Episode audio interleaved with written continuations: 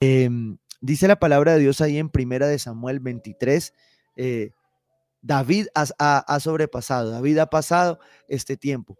Y dice Primera de Samuel 23, 1 en adelante. Dice, los filisteos atacaron la ciudad de Keilah y saquearon los graneros. Cuando David se enteró de lo sucedido, ¿qué hizo? Si me está siguiendo ahí en la lectura, dice, consultó al Señor. ¿sí? Hay algo que pasa y lo aprendemos tal vez en nuestro discipulado emocionalmente sano. Hay algo que pasa después de la cueva. Hay algo que pasa después de, del proceso. en medio del proceso, cuando ya pasamos una etapa, hay algo que pasa y es que empezamos a tener un grado más alto eh, de dependencia de Dios. Y esto es lo que estaba pasando con David. David estaba saliendo de acá y después de, la batalla, dice que cuando David se enteró de lo sucedido, consultó al Señor. Y creo que Dios en esta mañana quiere llevarnos un poco a depender un poco más de Él. Y no sé que le estés consultando al Señor en esta mañana, no sé que vengas consultando, pero yo quiero decirte algo. Cuando consultamos al Señor en, en medio de nuestro proceso, Dios responde. Dios es un Dios que responde, pero debemos buscarle. Y esta es tal vez una de las mayores características de David en toda su vida. Y es que David, a pesar de su imperfección, fue un hombre que, dice la palabra, fue conforme al corazón de Dios. Y no fue por, su perfección, porque fue imperfecto. Pecó, se equivocó. De hecho, a veces se iba como pasando David. Eh, sin embargo, David consultaba al Señor. Y yo quiero invitarte hoy a que consultes al Señor. ¿Y qué es consultar al Señor? Es contemplarle, es estar con Él, es pasar tiempo con Él. Estos tiempos, esta, esta generación se enfrenta tal vez eh, primero a un, a un mundo de información gigante eh, que hay que aprender a filtrar, pero también a una ocupación de los tiempos. Todo lo que se genera alrededor de, nuestras vidas hoy está buscando quitarnos, arrebatarnos el tiempo. Y hay un momento donde debemos aprender a decir eh, no y donde debemos aprender a, a, hacer respetar nuestro tiempo con Dios como una piedra grande, porque necesitamos consultar al Señor. Y esta frase se la aprendí al pastor Esteban, la, me gusta repetirla mucho porque es mejor tener a Dios como socio consultor que como socio liquidador, porque muchas veces las personas no involucramos a Dios en nuestros planes pero cuando se nos pone difícil la cosa lo involucramos. Entonces eh, eh, Dios dice, yo estaba aquí desde el principio, quería guiarte, quería decirte esto. Y quiero que mires lo que dice la palabra de Dios acá. Cuando David se enteró de lo sucedido, consultó al Señor. ¿Debo ir a luchar contra los filisteos? Cualquiera pensaría, pues David, es lógico. Es lógico que debes luchar contra los filisteos, es lógico que debes luchar, es lógico que debes hacer.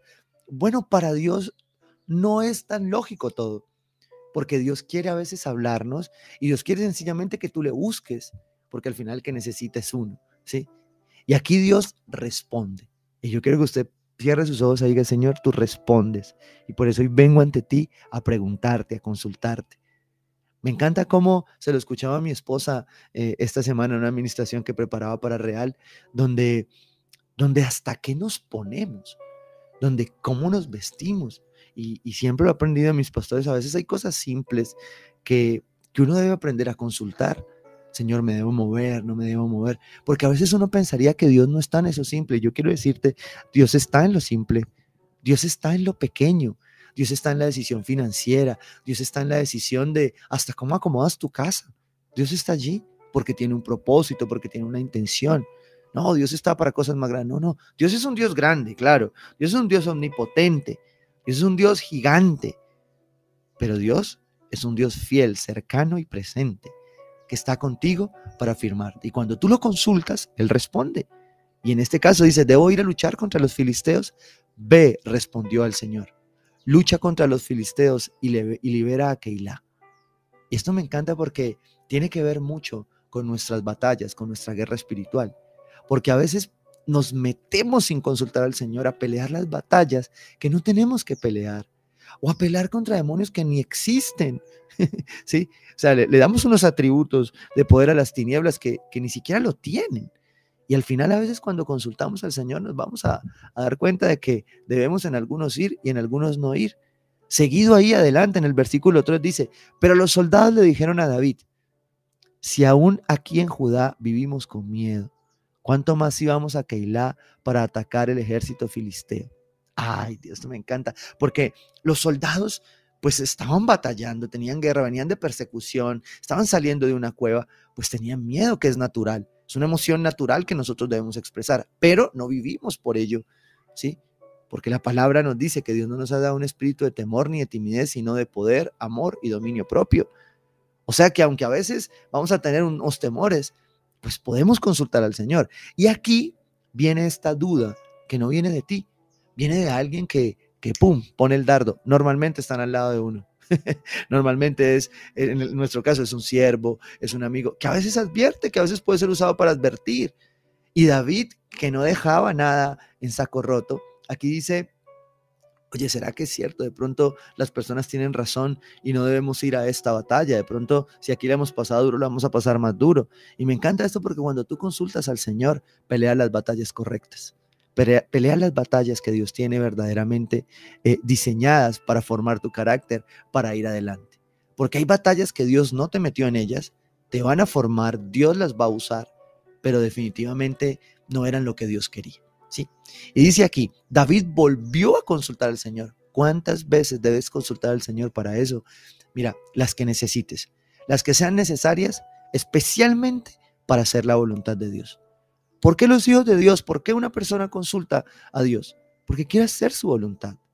Y yo quiero decirte, no sientas miedo, no sientas temor, no sientas pena de volver al, altar de Dios cuantas veces lo necesites a preguntarle, Señor, ¿qué es lo que tú quieres para mí en esta área?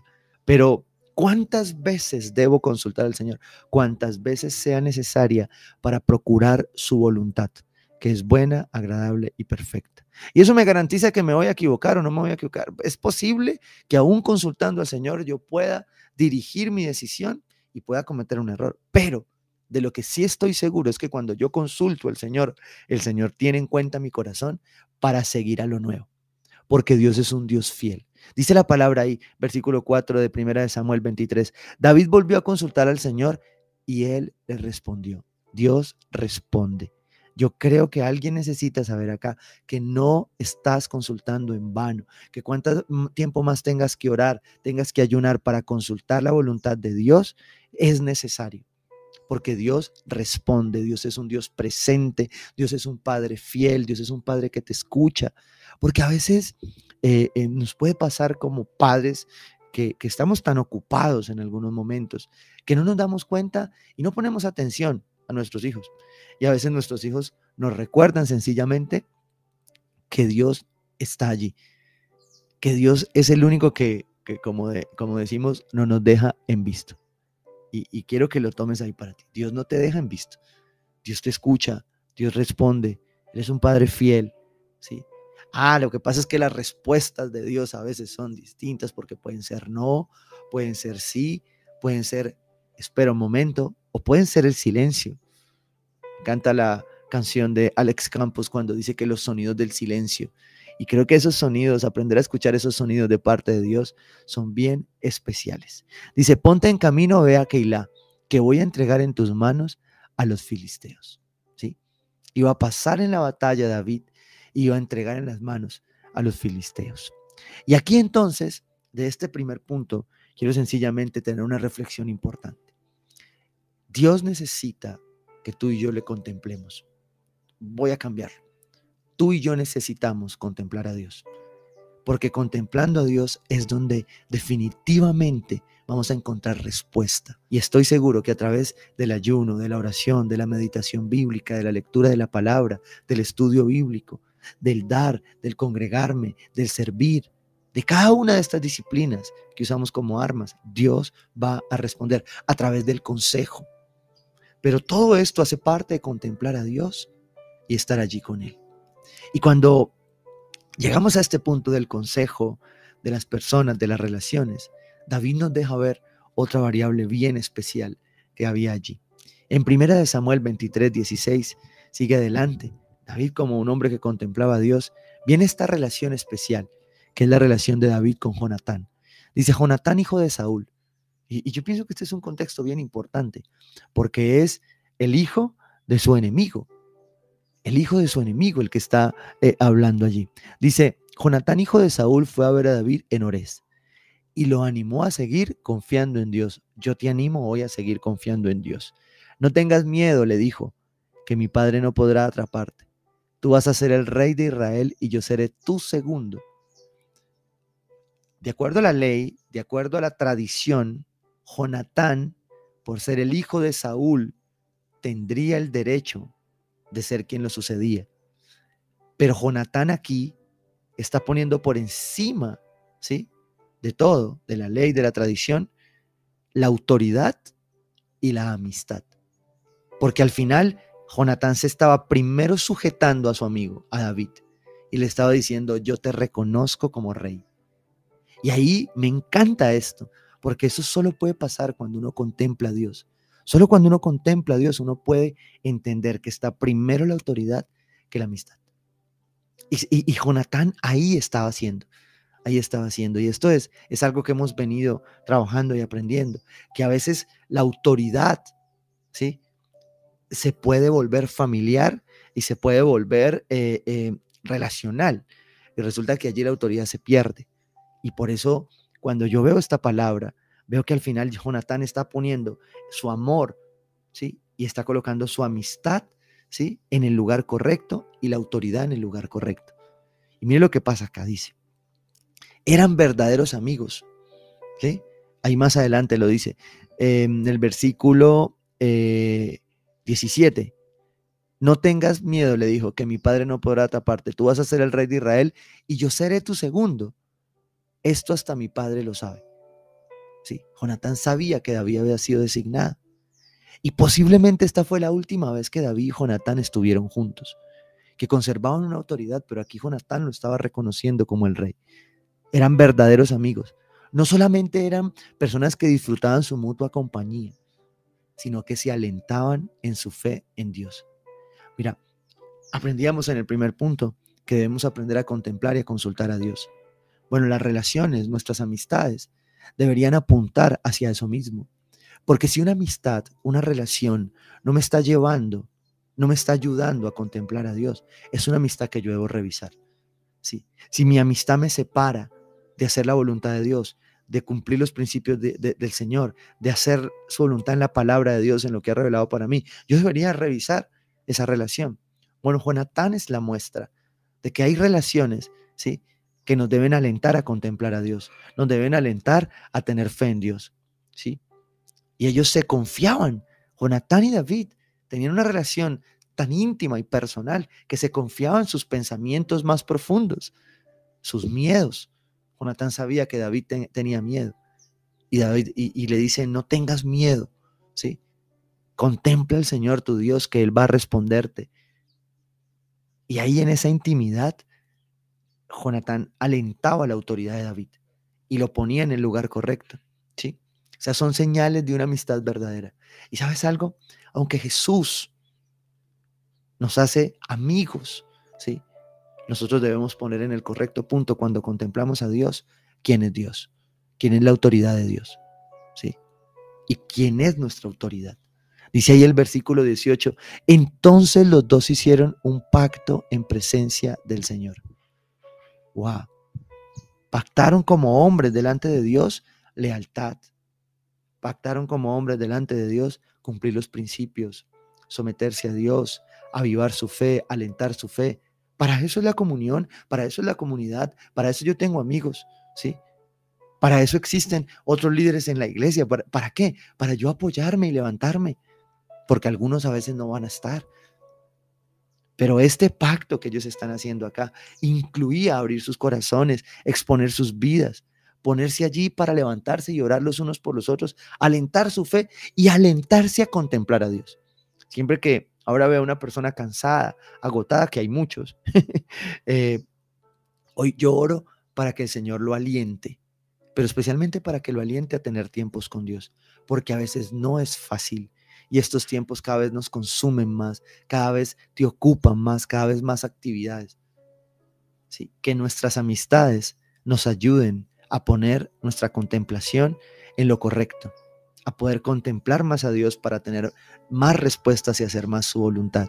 Entonces los dos hicieron un pacto en presencia del Señor, después de lo cual Jonatán regresó a su casa y David se quedó en Ores. en Ores, ¿sí? Y me encanta esto porque aquí llegamos a este tercer y último punto. Primero, contemplación. Segundo, relaciones que nos ayudan a contemplar. Y tercero, lo que David y Jonatán hacen, que es un pacto. Quiero ampliarte ahí un poquito. Dice el diccionario, dice ellos hicieron un pacto, dice el diccionario ilustrado de la Biblia en su definición. Pacto, acuerdo mutuo. Los dos estamos de acuerdo en todo. Sí, quiero que entiendas esto. O más socios que los vincula. Sí, mira, cuando yo hago un pacto, yo hago esto. Cuando explicamos el principio del matrimonio en Libres para Amar, siempre explicamos que el matrimonio en Cristo es un pacto. Los pactos no se rompen. Por eso es tan delicado, ¿sí? Pactar con alguien, porque yo estoy comprometiéndome a algo que no puedo romper. Y mira lo que dice la definición. Acuerdo mutuo entre dos o más socios que los vincula y obliga a una reciprocidad. Tú me das, yo te doy. Y hay pactos que el Señor aprueba, como el de la amistad. ¿sí? Porque de hecho, el Señor dice, yo ya no los he llamado siervos, los he llamado amigos, dice a sus discípulos. ¿sí? Dice que hay amigos, el proverbio, que son como un hermano. ¿sí? Porque yo en un pacto hago esto. Por eso es tan delicado todo este espacio en el ámbito espiritual de los pactos. Espero que usted me logre entender lo que le estoy manifestando de parte de Dios. Dice, vincula y obliga una reciprocidad de beneficios y obligaciones. ¿Sí? O sea, yo me obligo con, en el matrimonio, si la palabra tengan en alta estima el matrimonio. ¿Por qué? Porque el matrimonio es un pacto. Y aunque nosotros celebramos un contrato que sí se puede romper, el matrimonio no se rompe es indisoluble, no se puede disolver. Por eso el divorcio es aborrecido por Dios, porque rompe, porque causa mucho dolor. Porque cuando yo tengo un matrimonio y lo quiero romper, rasgo lo que Dios pactó, unió.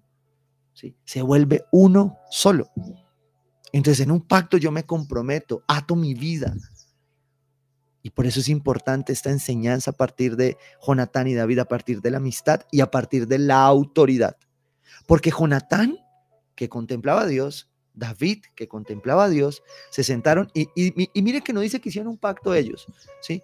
Un pacto de estos raros de, sangre que alguna vez eh, eh, en nuestra necedad juvenil tal vez eh, vimos, escuchamos dice que pactaron delante de Dios. Entonces hicieron un pacto en presencia del Señor.